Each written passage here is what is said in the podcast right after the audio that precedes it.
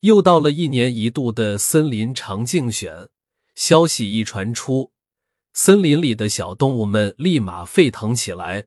小猴子从家里拿出几筐桃子，说：“谁把票投给我，就能得到一筐桃子。”小松鼠听说了，也从家里拿出几筐松果，吆喝道：“谁把票投给我，我就给他两筐松果。”大象很反对这种拉选票的方式，还去小猴子家劝他，希望他能走正路。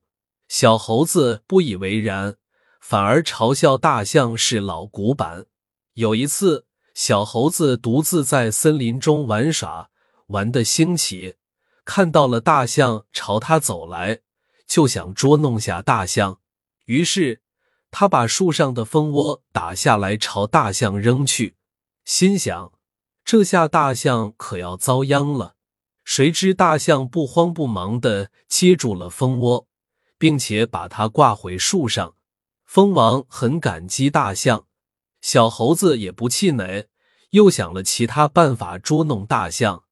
但是大象每次都可以转危为安。终于到了正式选举那天，小猴子五十一票，小松鼠六十六票。小兔子十二票，大象十五票。突然，读票被打断了，因为蜂王带着他九十九个子民来给大象投票了。现在，大象总共有了一百一十四票，是当之无愧的森林长。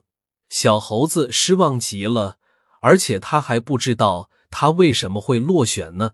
小朋友，你们知道吗？